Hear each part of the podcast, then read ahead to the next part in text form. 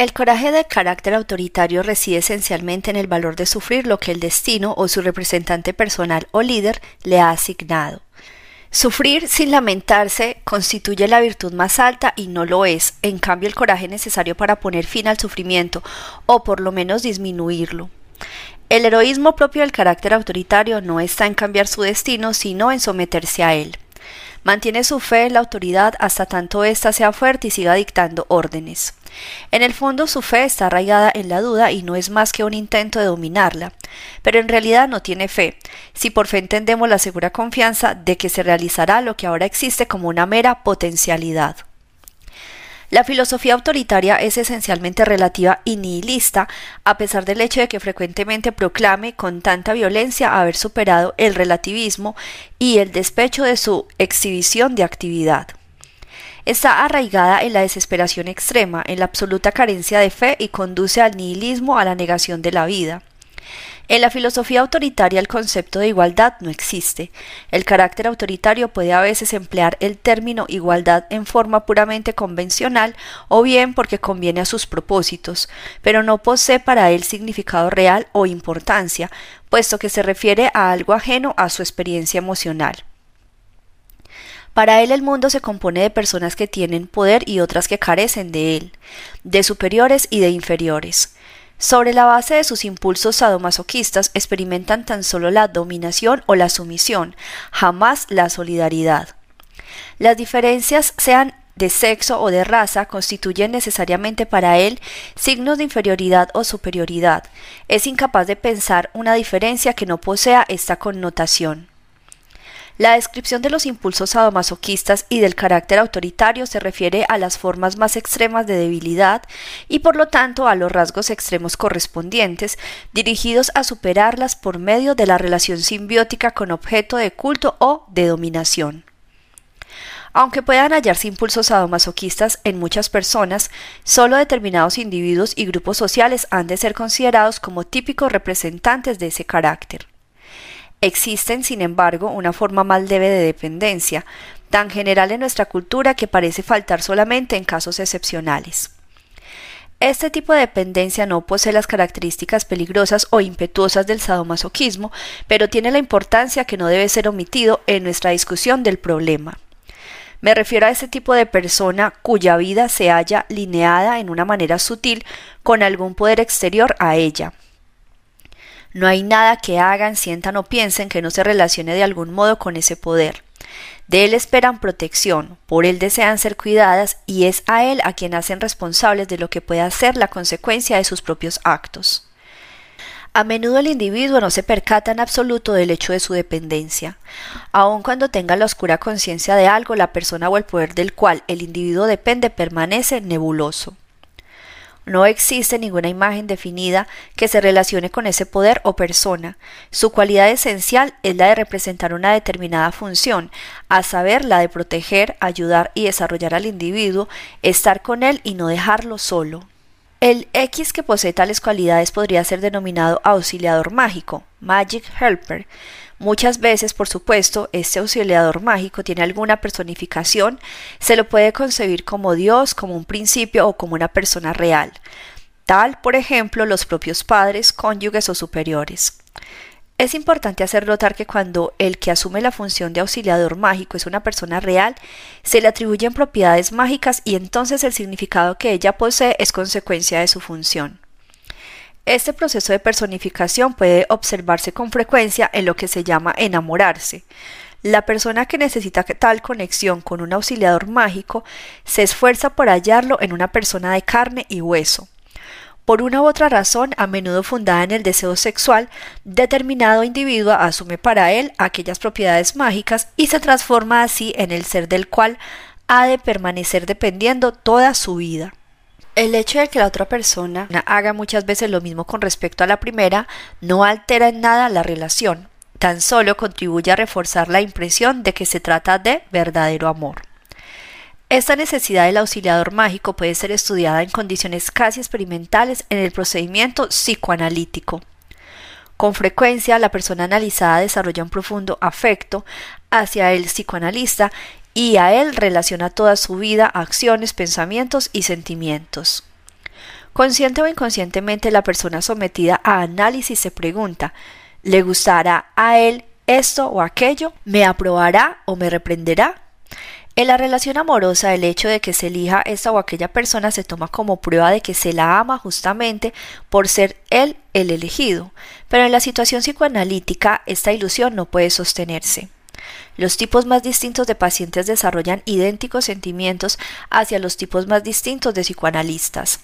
La relación se parece al amor, a menudo se ve acompañada de deseos sexuales y sin embargo se trata de la conexión con el auxiliador mágico personificado, papel que evidentemente el psicoanalista se halla en condiciones de desempeñar muy bien, del mismo modo como ciertas personas que ejercen autoridad, médicos, sacerdotes, maestros.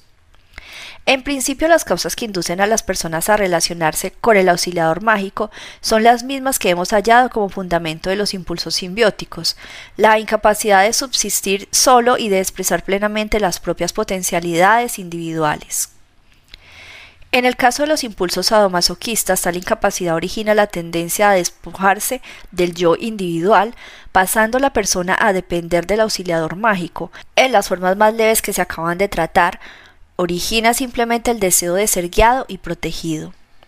La intensidad de la conexión con el auxiliador mágico se halla en proporción inversa con la capacidad de expresar espontáneamente las propias potencialidades intelectuales, emocionales y sensitivas.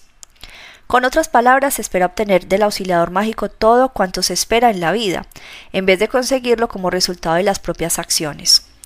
Cuanto más nos acercamos a este caso, tanto más el centro de nuestra vida se desplaza desde nuestra propia persona a la del auxiliador mágico y sus personificaciones.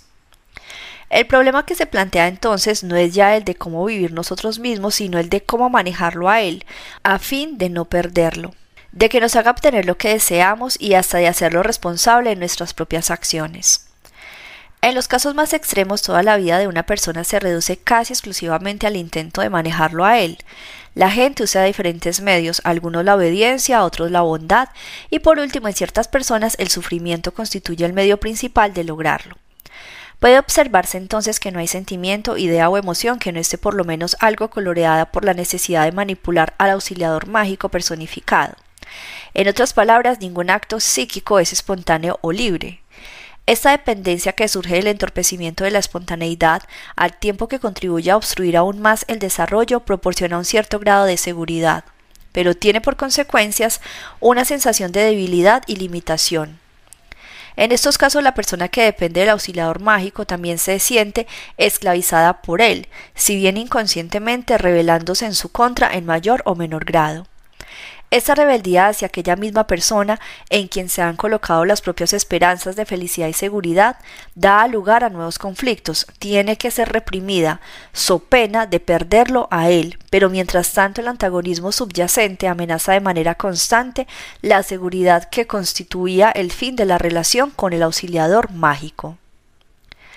Si el auxiliador mágico se haya personificado en algún individuo real, el desengaño que se produce cuando éste desmerece las expectativas que se habían colocado en él, y puesto que tales expectativas son ilusorias, toda persona real lleva inevitablemente al desengaño. Conduce a conflictos incesantes, a los que se agrega además el resentimiento debido al haberse entregado a esa persona. Tales conflictos desembocan a veces en una separación que generalmente es seguida por la elección de otro objeto del que se espera el cumplimiento de todas las esperanzas relacionadas con el auxiliador mágico. Si esta nueva relación también resulta un fracaso, se produce otra separación, o bien la persona de que se trata puede descubrir que así es la vida y resignarse. Pero lo que no es capaz de reconocer es que el hecho de su fracaso no se debe a errores en la elección del auxiliador mágico, sino que constituye la consecuencia directa de su intento de obtener por medio del manejo de una fuerza mágica lo que el individuo puede lograr solamente por sí mismo, por su propia actividad espontánea. Freud, observando el fenómeno por el cual una persona depende durante toda su vida de una entidad exterior a su propio yo, lo había interpretado como la supervivencia de los primitivos vínculos con los padres de carácter esencialmente sexual. En realidad este fenómeno lo había impresionado de tal manera que le hizo considerar el complejo de Edipo como el núcleo de toda neurosis, viendo en la feliz superación de aquel el problema principal del desarrollo normal. Si bien al elevar el complejo de Edipo al grado de fenómeno central de la psicología, Freud realizó uno de los descubrimientos de mayor alcance en la ciencia psicológica, no consiguió formular, sin embargo, una adecuada explicación del mismo porque aun cuando el problema de la atracción sexual entre padres e hijos existe realmente, y aunque los conflictos que surgen de ese hecho llegan a constituir a veces una parte del desarrollo neurótico, ni la atracción sexual ni los conflictos que de ella derivan constituyen el núcleo esencial en el hecho de la fijación del hijo a sus padres. Mientras aquel es pequeño, su dependencia de los padres es perfectamente natural, pero se trata de un tipo de subordinación que no implica necesariamente la restricción de su propia espontaneidad e independencia. En cambio, cuando los padres obrando como agentes de la sociedad reprimen ambas, el niño en desarrollo se siente cada vez menos capaz de sostenerse por sí solo, por lo tanto busca al auxiliador mágico y muchas veces hace de sus padres una, personificación de aquel. Más tarde el individuo transfiere otros sentimientos a alguna otra persona, por ejemplo, al maestro, al marido o al psicoanalista. Además, la necesidad de relacionarse con ese símbolo de la autoridad no se haya motivada por la continuidad de la atracción sexual, originaria hacia uno de los padres, sino por el entorpecimiento de la expansión y espontaneidad del niño y por la angustia que de ello surge. Lo que puede observarse en el meollo de toda neurosis, así como en el desarrollo normal, es la lucha por la libertad y la independencia. Para muchas personas normales, esa lucha termina con el complejo abandono de sus yo individuales, de manera que, habiéndose adaptado, son considerados normales. El neurótico es por otra parte un individuo que si bien no ha dejado por completo de luchar contra la sumisión, ha quedado al mismo tiempo vinculado a la imagen del auxiliador mágico, cualquiera sea la forma de él que él haya asumido. Su neurosis debe ser entendida en todos los casos como un intento no logrado de resolver el conflicto existente entre su dependencia básica y el anhelo de libertad. 2. La destructividad. Ya nos hemos referido a la necesidad de distinguir entre los impulsos sadomasoquistas y los destructivos, aun cuando ambos se hallan generalmente mezclados. La destructividad difiere de los sadomasoquistas por cuanto no se dirige a la simbiosis activa o pasiva, sino a la eliminación del objeto. Pero también los impulsos destructivos tienen por raíz la imposibilidad de resistir a la sensación de aislamiento e impotencia. Puede aplacar esta última que surge al compararse con el mundo exterior, destruyendo las cosas y las personas. Por cierto, aun cuando logre eliminar el sentimiento de impotencia, siempre quedaré solo y aislado, pero se trata de un espléndido aislamiento en el que ya no puedo ser aplastado por el poder abrumador de los objetos que me circundan. La destrucción del mundo es el último intento, un intento casi desesperado para salvarme de sucumbir ante aquel. El sadismo tiene como fin incorporarme el objeto. La destructividad tiende a su eliminación. El sadismo se dirige a fortificar al individuo automatizado por medio de la dominación sobre los demás. La destructividad trata de lograr el mismo objetivo por medio de la anulación de toda amenaza exterior. Todo observador de las relaciones personales que se desarrollan en nuestra sociedad no puede dejar de sentirse impresionado por el grado de destructividad que se halla presente en todas partes. En general, no se trata de un impulso experimentado de manera consciente, sino que racionalizado en distintas maneras. En efecto, no hay nada que no haya sido utilizado como medio de racionalización de la destructividad. El amor, el deber, la conciencia, el patriotismo han servido de disfraz para ocultar los impulsos destructivos hacia los otros y hacia uno mismo. Sin embargo, debemos distinguir entre dos especies de tales tendencias. Están las que resultan de una situación específica, tal es, por ejemplo, la reacción que origina el ataque contra la vida o la integridad propia o ajena, o bien contra aquellas ideas con las cuales una persona se identifica, en este caso, la destructividad es el concominante necesario de la afirmación de la propia vida. La destructividad de que estamos tratando ahora no pertenece empero a este tipo racional, o mejor dicho, reactivo, sino que constituye una tendencia que se halla constantemente en potencia dentro del individuo, el cual, por decirlo así, está acechando la oportunidad de exteriorizarla. Cuando no existe ninguna razón objetiva que justifique una manifestación de destructividad, decimos que se trata de un individuo mental o emocionalmente enfermo, aun cuando tal persona nunca deja de construir alguna clase de racionalización.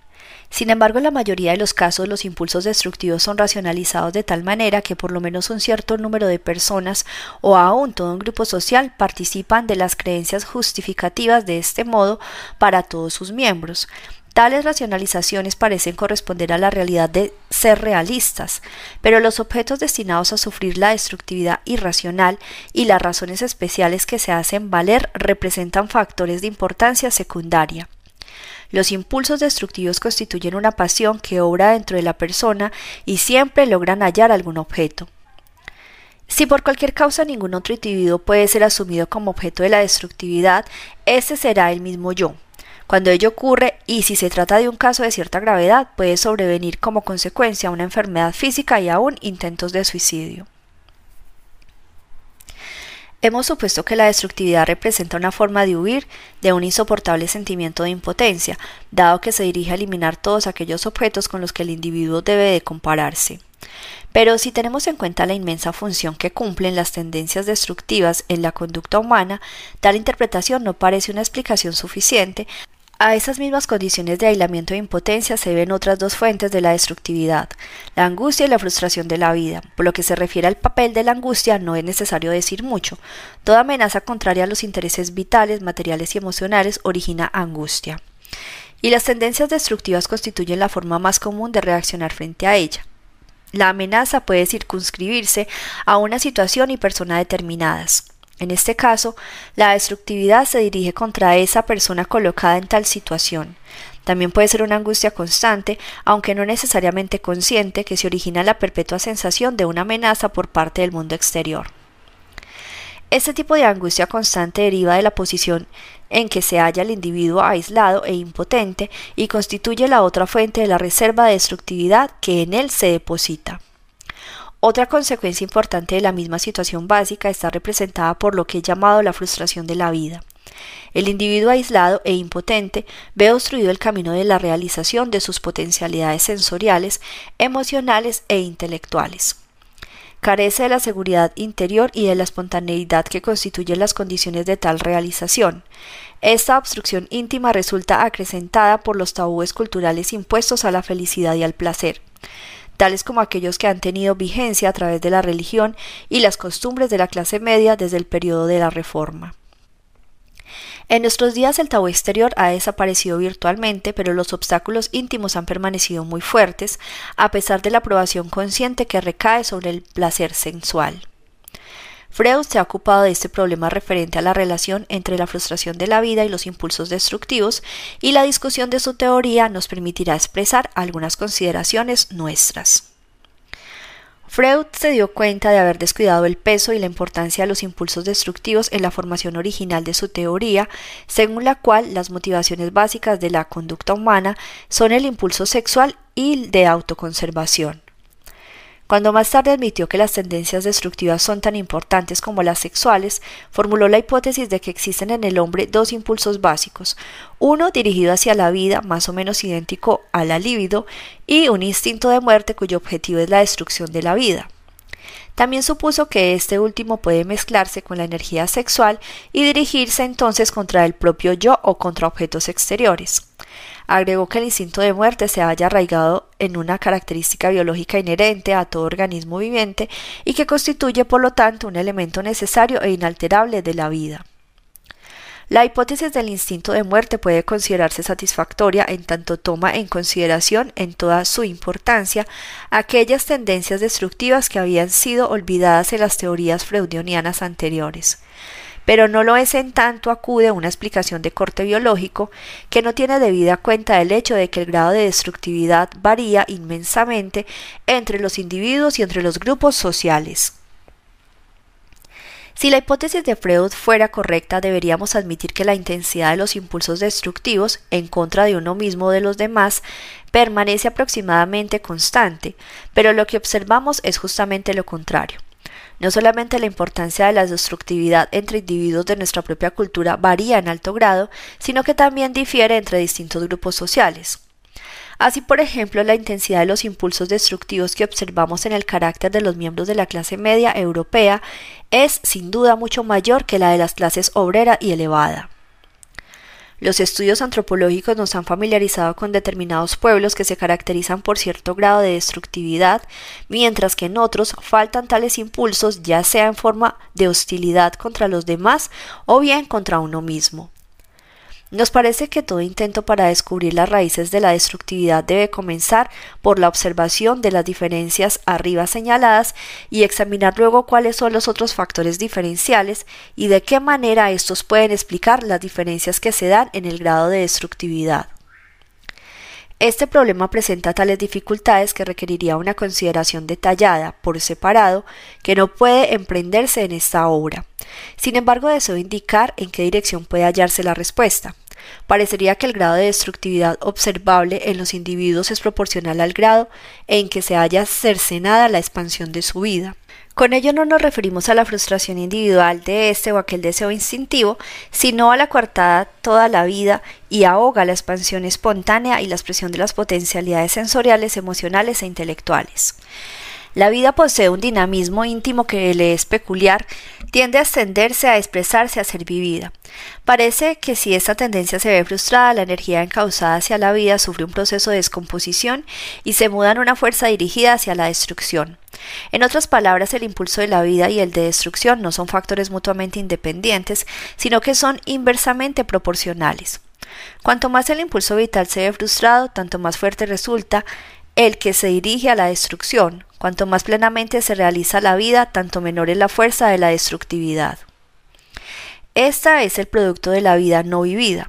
Aquellos individuos y condiciones sociales que conducen a la represión de la plenitud de la vida producen también aquella pasión destructiva que se constituye, por decirlo así, el depósito del cual se nutren las tendencias hostiles especiales contra uno mismo y los otros.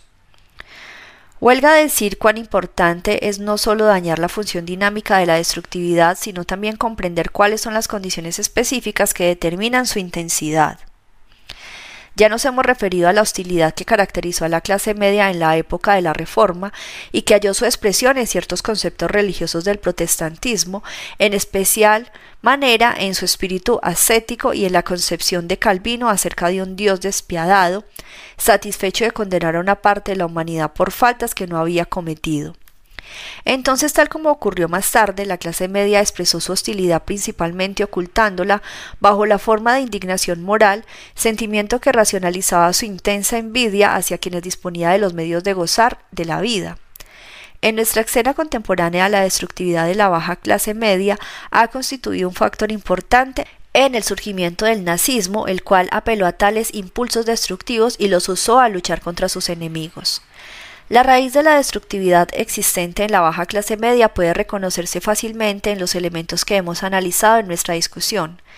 Aislamiento del individuo y represión de la expansión individual, factores ambos que en esa clase se demostraron en un grado de intensidad mucho mayor que en las demás capas sociales.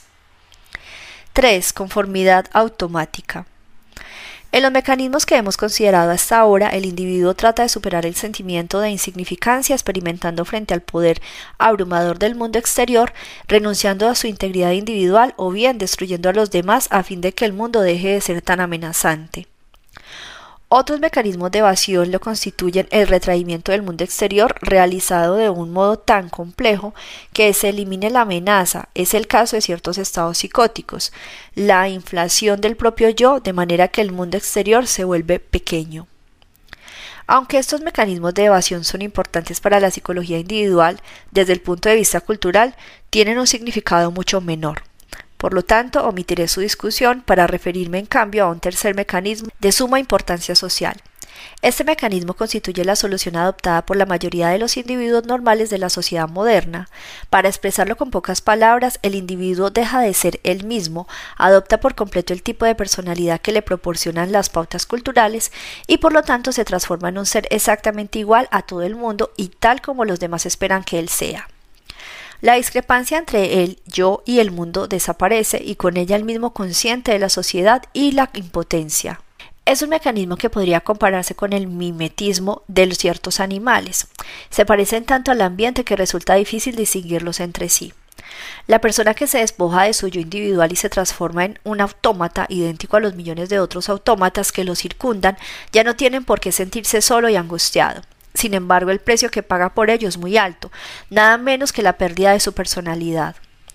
La hipótesis según el cual el método normal de superar la soledad es el transformarse en un autómata contradice una de las ideas más difundidas concernientes al hombre de nuestra cultura. Se supone que la mayoría de nosotros somos individuos libres de pensar, sentir y obrar a nuestro placer. Y por cierto, no es esta tan solo la opinión general que se sustenta con respecto al individualismo de los tiempos modernos, sino también que todo individuo cree sinceramente en lo concerniente a sí mismo, a saber que él es él y que sus pensamientos, sentimientos y deseos son suyos. Y sin embargo, aunque haya entre nosotros personas que realmente son individuos, esa creencia es en general una ilusión y una ilusión peligrosa por cuanto obstruye el camino que conduce a la eliminación de aquellas condiciones que originan tal estado de cosas. Estamos tratando uno de los problemas fundamentales de la psicología susceptible de originar una larga serie de preguntas. ¿Qué es el yo? ¿Cuál es la naturaleza de esos actos que hacen nacer en, el individuo la ilusión de que son realmente obra de su propia voluntad? ¿Qué es la espontaneidad? ¿Qué debe entenderse por acto espiritual original? Y por fin, ¿qué tiene que ver todo esto con el problema de la libertad? En este capítulo nos esforzaremos por mostrar de qué manera los sentimientos y los pensamientos pueden originarse desde el exterior del yo y al mismo tiempo ser experimentados como propios y cómo los que se originan en el propio yo pueden ser suprimidos y de este modo dejar de formar parte de la personalidad. Continuaremos la discusión aquí iniciada en el capítulo Libertad y Democracia. Iniciaremos la consideración del problema analizando aquella experiencia que se expresa con las palabras yo siento, yo quiero, yo pienso. Cuando decimos yo pienso, esta expresión parece constituir una afirmación exenta de toda ambigüedad. La única que puede surgir versa acerca de la verdad o falsedad de que yo pienso y sobre el hecho de si soy yo el que piensa. Y sin embargo, una situación experimental concreta nos mostrará inmediatamente que la respuesta a tal cuestión no es necesariamente la que suponemos. Observemos un experimento hipnótico. Aquí el sujeto A, a quien el hipnotizador coloca en estado de sueño hipnótico para sugerirle que después de haberse despertado tenga deseos de leer un manuscrito que cree haber llevado consigo, lo busque y al no hallarlo crea que una tercera persona, C, se lo ha robado, debiendo entonces enojarse mucho con ella. También le sugiere al sujeto olvidar que todo ha sido una sugestión recibida durante el sueño hipnótico. Debe agregarse que C es una persona con la cual el sujeto nunca ha estado enojado y que las circunstancias existentes no tenía ninguna razón de estarlo. Además, el sujeto no ha llevado consigo ningún manuscrito. ¿Qué ocurre? A se despierta y luego de haber conversado un poco dice, a propósito, esto me hace acordar de algo que he escrito en mi trabajo, se lo voy a leer. Mira alrededor de sí, no lo encuentra y entonces se dirige a C, insinuando que él es quien puede haberlo tomado. Se excita cada vez más cuando se rechaza enérgicamente semejante insinuación y por fin llega a estallar en manifiesta ira acusando directamente a C de haber robado el manuscrito. Aún más hace notar la existencia de motivos que explicarían la actitud de C. Habría oído decir que otras personas que C lo necesitaban urgentemente, que tuvo una buena oportunidad de conseguirlo y otras razones por el estilo. Lo oímos así no solamente acusar a C, sino también construir numerosas racionalizaciones destinadas a hacer aparecer como plausible su acusación. Por supuesto, ninguna de ellas es verdadera y al sujeto no se le hubiera ocurrido en absoluto antes de la sugestión hipnótica. Supóngase ahora que en este momento entra en una habitación otra persona. Esta no tendrá ninguna duda de que A dice lo que piensa y siente. El único interrogante para esta persona versaría acerca de la realidad de la acusación, a saber si el contenido de los pensamientos de A se halla o no conforme con los hechos objetivos. Nosotros, sin embargo, que hemos asistido al desarrollo del procedimiento desde el principio, no nos preocupamos por saber si la acusación es verdadera. Sabemos que no es este el problema, puesto que estamos seguros de que los pensamientos y los sentimientos de A no son suyos, sino que representan elementos ajenos que le han sido inculcados por otra persona. La conclusión a que llega el último que ha entrado en la habitación podría ser la siguiente. Aquí está A que indica claramente cuáles son sus pensamientos. Él es el único que puede conocer con mayor certeza lo que piensa y no existe prueba mejor que la de su declaración acerca de sus pensamientos. También están las otras personas según las cuales aquellos le han sido sugeridos y constituyen elementos extraños, aportado desde afuera. Con toda justicia yo no puedo decidir quién tiene razón, cualquiera de ellos puede equivocarse. Quizá, puesto que hay dos contra uno, existe una mayor probabilidad de que sea verdad lo que afirma la mayoría. Sin embargo, nosotros que hemos presenciado todo el experimento no tendríamos ninguna duda, ni la tendría la persona recién llegada si observara otro experimento similar. Vería entonces que esta clase de experiencias puede repetirse innumerables veces con distintas personas y diferentes contenidos. El hipnotizador puede sugerir que una papa cruda sea un delicioso ananá y el sujeto comerá la papa con todo el gusto asociado con el sabor de un ananá, o que el sujeto ya no puede ver nada y éste se volverá ciego, o piense que el mundo es plano y no redondo, y el sujeto sostendrá con mucho vigor que realmente el mundo es plano. ¿Qué es lo que prueba el experimento hipnótico y en especial el pohipnótico? Prueba que podemos tener pensamientos, sentimientos, deseos y hasta sensaciones que si bien los experimentamos subjetivamente como nuestros, nos han sido impuestos desde afuera, no son fundamentales extraños y no corresponden a lo que en verdad pensamos y deseamos o sentimos. ¿Qué enseñanzas podemos extraer del experimento hipnótico a que nos hemos referido? 1. El sujeto quiere algo, leer su manuscrito. 2. Piensa algo, que C lo ha tomado. 3. Siente algo, ira contra C. Hemos visto estos tres actos mentales, voluntad, pensamiento y emoción. No son los suyos propios en el sentido de representar el resultado de su actividad mental.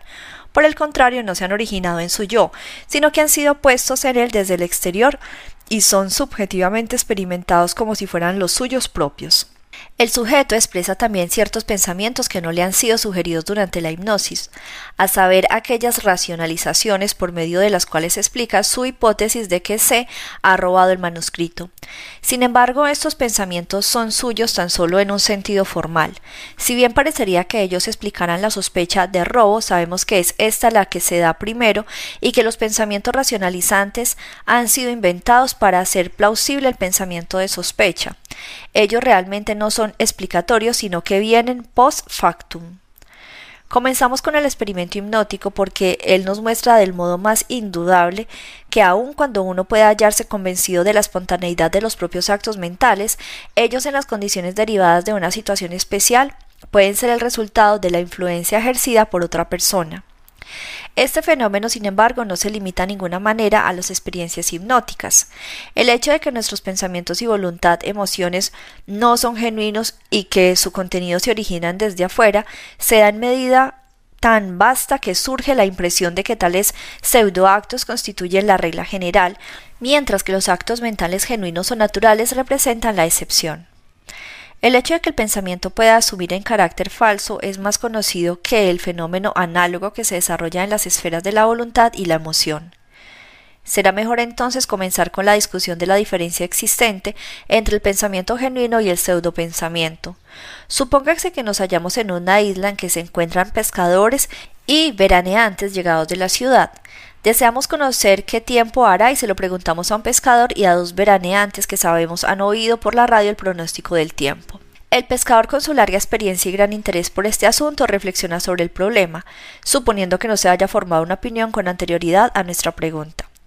Con su conocimiento del significado que la dirección del viento, temperatura, humedad, etc., tienen en la predicción del tiempo, tendrá en cuenta los diferentes factores de acuerdo con su respectiva importancia, llegando así a un juicio más o menos definitivo. Probablemente se acordará del pronóstico emitido por la, por la radio y lo citará como una afirmación favorable o contraria a su propia predicción.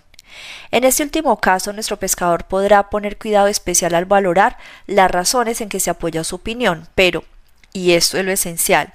Se trata siempre de su opinión, el resultado de su pensamiento. El primero de los veraneantes es un hombre que al ser interrogado acerca del tiempo sabe que no entiende mucho de ese asunto ni se siente obligado a poseer tal conocimiento. Simplemente se limita a replicar, no puedo juzgar. Todo lo que sé es que el pronóstico radial es este. El otro veraneante, en cambio, es de un tipo distinto. Cree saber mucho acerca del tiempo, aun cuando en realidad sepa muy poco. Pertenece a esa clase de personas que se sienten obligadas a saber responder a todas las preguntas. Piensa durante un rato y luego nos comunica su opinión, que resulta ser idéntica al pronóstico radial. Le preguntamos sus razones y él nos dice que teniendo en cuenta tal dirección del viento, la temperatura, etc., ha llegado a esa conclusión. El comportamiento de esta persona visto desde afuera es el mismo que el del pescador, y sin embargo, si lo analizamos con mucho detenimiento, saltará a la vista que se ha escuchado el pronóstico radial y lo ha aceptado. Pero sintiéndose impulsada a tener su propia opinión en este asunto, se olvida que está repitiendo simplemente las afirmaciones autorizadas de algún otro y cree que se trata de la que él mismo ha alcanzado por medio de su propio pensamiento. Se imagina así que las razones que nos proporciona en apoyo de su opinión han precedido a esta, pero si examinamos tales razones nos daremos cuenta de que ellas no han podido conducirlo a ninguna conclusión acerca del tiempo, a menos que una opinión definida hubiera ya existido en su mente. En realidad se trata solamente de pseudorazones cuya finalidad es la de hacer aparecer la opinión como el resultado de su propio esfuerzo mental. Tiene la ilusión de haber llegado a una opinión propia, pero en realidad ha adoptado simplemente la de una autoridad sin haberse percatado de su proceso. Muy bien podría darse el caso de que sea él quien tenga razón y no el pescador, pero mientras la opinión correcta no es suya, la del pescador, aun cuando se hubiera equivocado, no deja de ser su propia opinión. Este mismo fenómeno puede observarse al estudiar las opiniones de la gente acerca de ciertos temas, por ejemplo la política. Preguntemos a cualquier lector de periódico lo que piensa acerca de algún problema público. Nos dará como su opinión una relación más o menos exacta de lo que ha leído y sin embargo, y esto es lo esencial, está convencido de que cuanto dice es el resultado de su propio pensamiento. Si vive en una pequeña comunidad donde las opiniones políticas pasan de padre a hijo, su propia opinión puede estar regida mucho más de lo que él mismo piensa por la persistente autoridad de su padre severo. O bien la opinión de otro lector podría resultar de un momento de desconcierto, del miedo de aparecer mal informado, y por lo tanto, en este caso, el pensamiento constituirá sobre todo una forma de salvar las apariencias más que la combinación natural de la experiencia, el deseo y el saber. Lo mismo ocurre con los juicios estéticos. El individuo común que concurre a un museo y mira el cuadro de un pintor famoso, digamos por ejemplo Rembrandt, lo juzga como una obra de arte bella y majestuosa.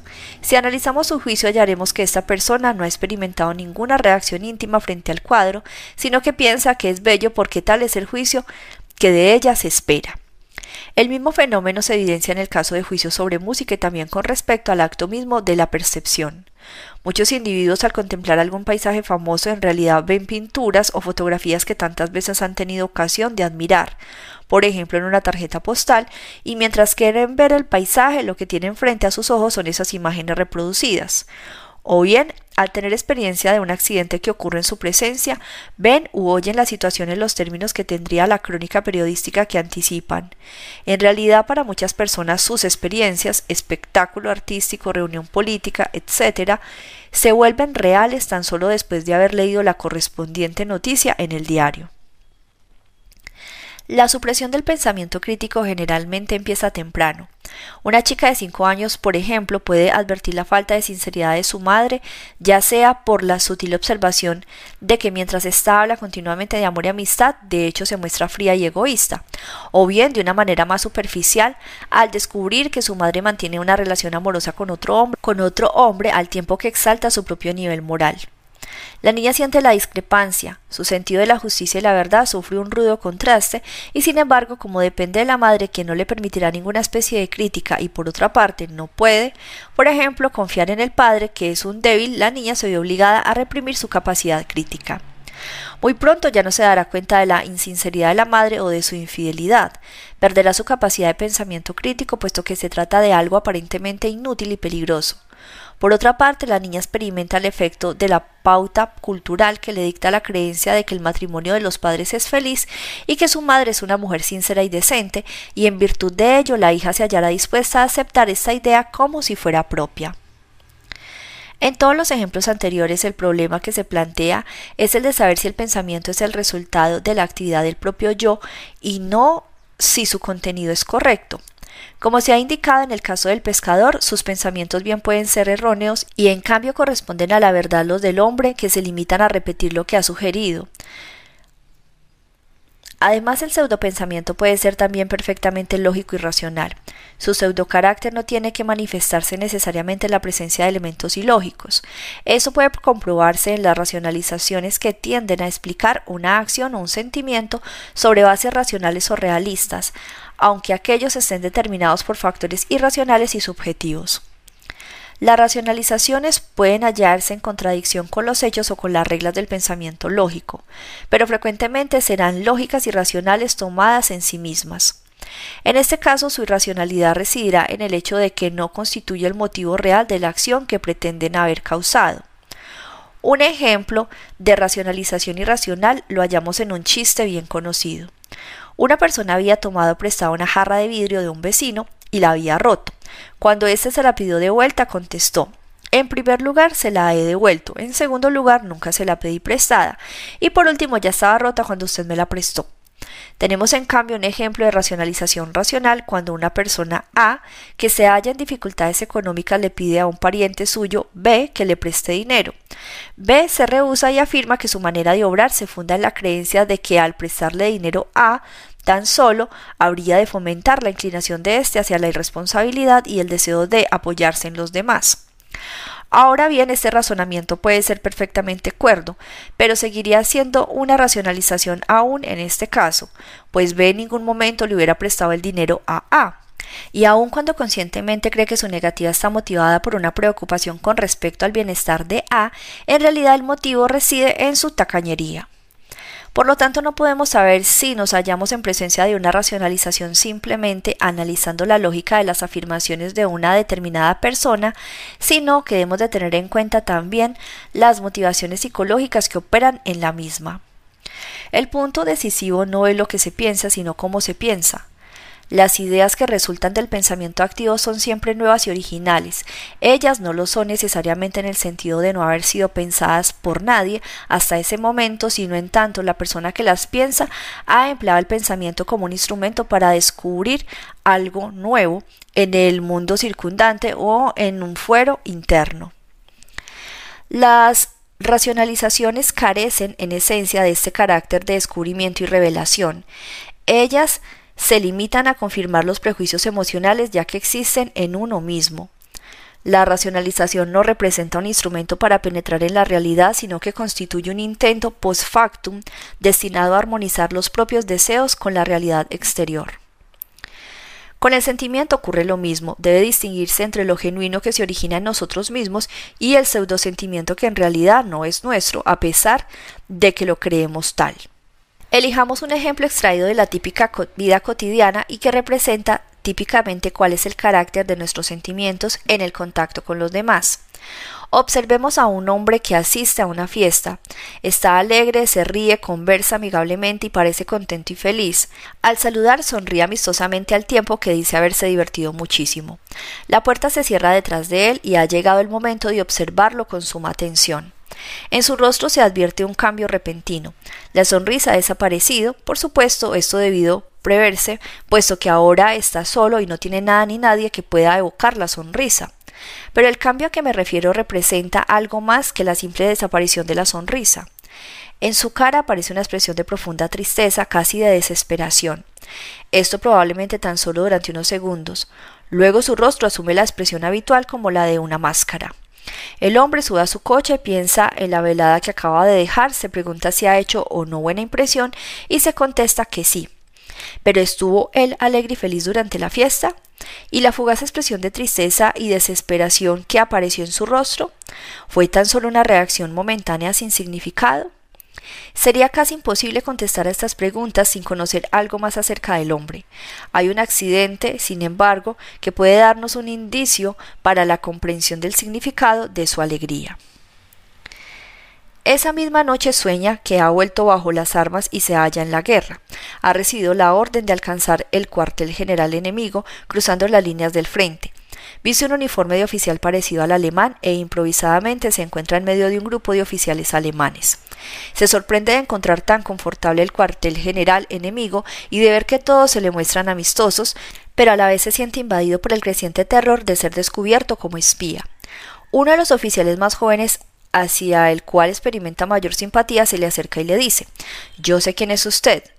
Solo hay un modo de salvarse. Cuénteles chistes, hágalos reír a fin de que se distraigan y dejen de prestarle atención. Nuestro hombre queda muy agradecido por el consejo y empieza a contar chistes y a reírse. Luego su actitud alegre aumenta de intensidad de tal manera que los otros oficiales sospechan de él, y cuanto mayor es su sospecha, tanto más innaturales y forzados parecen sus chistes y su alegría. Por fin experimenta tal sentimiento de terror que ya no puede quedarse. Se levanta de un salto de su silla y echa a correr. Todos los oficiales lo persiguen. Entonces la escena cambia. Está sentado en un tranvía que se detiene justo frente a su casa. Viste un traje civil ordinario, experimenta un sentimiento de alivio y piensa que la guerra ya ha terminado. Supóngase ahora que estemos en condiciones de preguntarle al día siguiente en qué se le ocurre pensar en conexión con cada elemento integrante del sueño. Anotamos aquí tan solo unas pocas asociaciones especialmente significativas para la comprensión del tópico principal que nos interesa. El uniforme alemán le recuerda que había un invitado en la fiesta de la noche anterior que hablaba con un fuerte acento alemán. Recuerda haberse sentido fastidiado con tal persona por no haber esta prestado mucha atención a pesar de que él, nuestro soñador, se había esforzado por atraérsela y causarle una buena impresión. Al vagar libremente por estos pensamientos recuerda que en un determinado momento de la fiesta tuvo la sensación de que esa persona con el fuerte acento alemán se había mofado de él y sonreído de un modo impertinente con respecto a algunas frases suyas.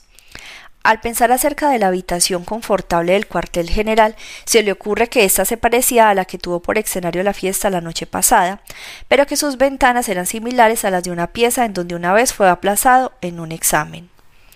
Sorprendido por esta asociación, sigue recordando que antes de ir a la fiesta estaba algo preocupado acerca de la impresión que habría de causar, puesto que uno de los invitados era hermano de la joven a que aspiraba, y también porque el dueño de la casa tenía mucha influencia con uno de sus superiores de cuya opinión dependía gran parte de su éxito profesional.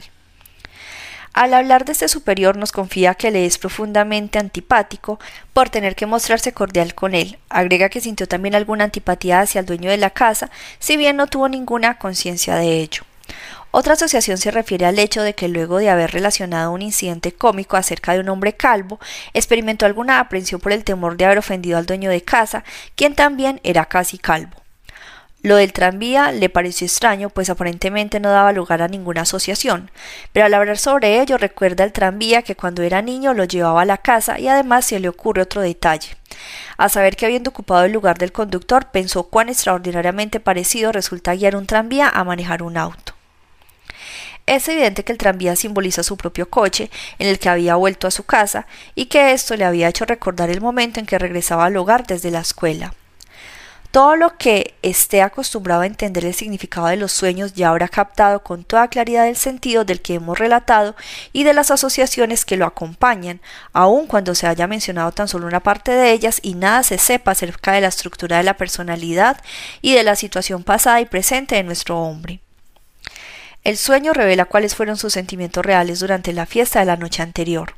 Estaba ansioso, temeroso de no causar buena impresión tal como se proponía, enojado con respecto a diversas personas por las cuales se sentía ridiculizado y a quienes creía serles poco simpático. El sueño muestra que la alegría era medio para ocultar su angustia y su ira y al mismo tiempo para aplacar a las personas con las que se hallaba enojado. Su alegría era una máscara, no surgía de él mismo, sino que ocultaba sus verdaderos sentimientos, miedo e ira. Todo esto contribuía también a hacer insegura su posición toda de manera que se sentía como un espía. Todo esto contribuía también a hacer insegura su posición toda, de manera que se sentía como un espía en campo enemigo en peligro de ser descubierto en cualquier momento.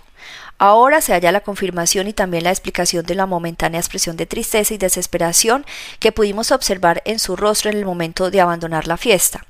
En ese instante su cara expresó lo que él realmente sentía, aunque se trataba de algo de lo cual él no se daba cuenta en absoluto. En el sueño, este sentimiento se hallaba descrito de manera dramática y a la vez explícita, si bien no se refiere abiertamente a las personas que eran objeto de tales sentimientos. El hombre de que hablamos no era neurótico, tampoco se hallaba bajo el hechizo hipnótico, se trataba de un individuo más bien normal, poseído por la misma angustia y necesidad de aprobación que es habitual en el hombre moderno.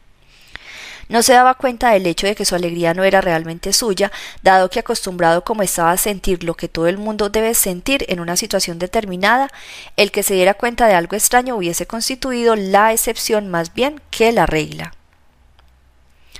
Lo que es cierto para el pensamiento y la emoción vale también para la voluntad.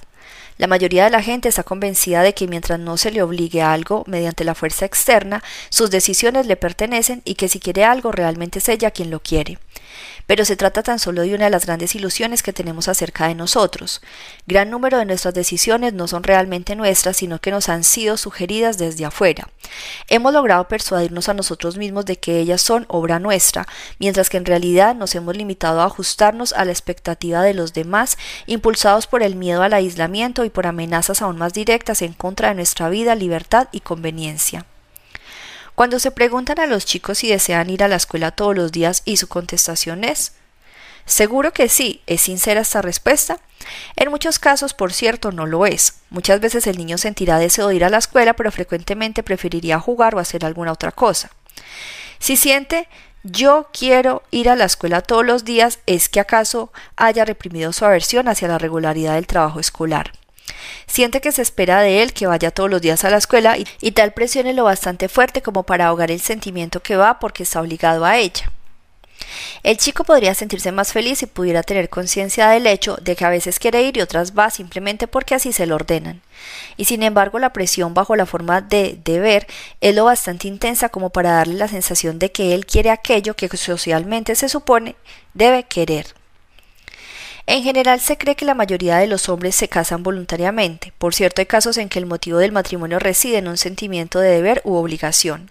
Y hay otros en que el hombre se casa porque él realmente quiere casarse. Pero también se dan no pocos casos en los que el hombre o la mujer, mientras conscientemente cree que quiere casarse con cierta persona, en realidad es víctima de una sucesión de acontecimientos que lo han conducido al matrimonio y parecen obstruir todo camino de salvación. Durante los meses que proceden al casamiento, está firmemente convencido de que él tiene la voluntad de casarse y la primera y algo tardía indicación de que acaso no sea así, lo constituye el hecho de que al día mismo de la ceremonia se siente invadido por un repentino terror y por el impulso de huir. Si se trata de una persona sensata, ese sentimiento dura tan solo unos pocos minutos y contestará la pregunta acerca de su intención de casarse con el inconmovible convencimiento de que tal es su deseo. Podríamos seguir citando muchos otros ejemplos de la vida diaria en los que la gente parece tomar decisiones, parece querer algo, pero en realidad sigue la precisión interna o externa de tener que desear aquello que se dispone a hacer. De hecho, al observar el fenómeno de la decisión humana, es impresionante el grado en que la gente se equivoca al tomar por decisiones propias, lo que en efecto constituye un simple sometimiento a las convenciones, al deber o a la presión social. Casi podría afirmarse que una decisión original es comparativamente un fenómeno raro en una sociedad cuya existencia se supone basada en la decisión autónoma individual. Quiero agregar otro ejemplo detallado de pseudo voluntad que puede observarse con frecuencia al analizar a personas que se hallan exentas de todo sistema neurótico. Una de las razones para referirme a tal ejemplo es que, aun cuando el caso individual no tiene mucha importancia con respecto a los problemas culturales de mayor alcance que constituyen el tema de este libro, contribuye sin embargo a dar al lector poco familiarizado con el mecanismo de las fuerzas inconscientes una oportunidad más para conocer este fenómeno.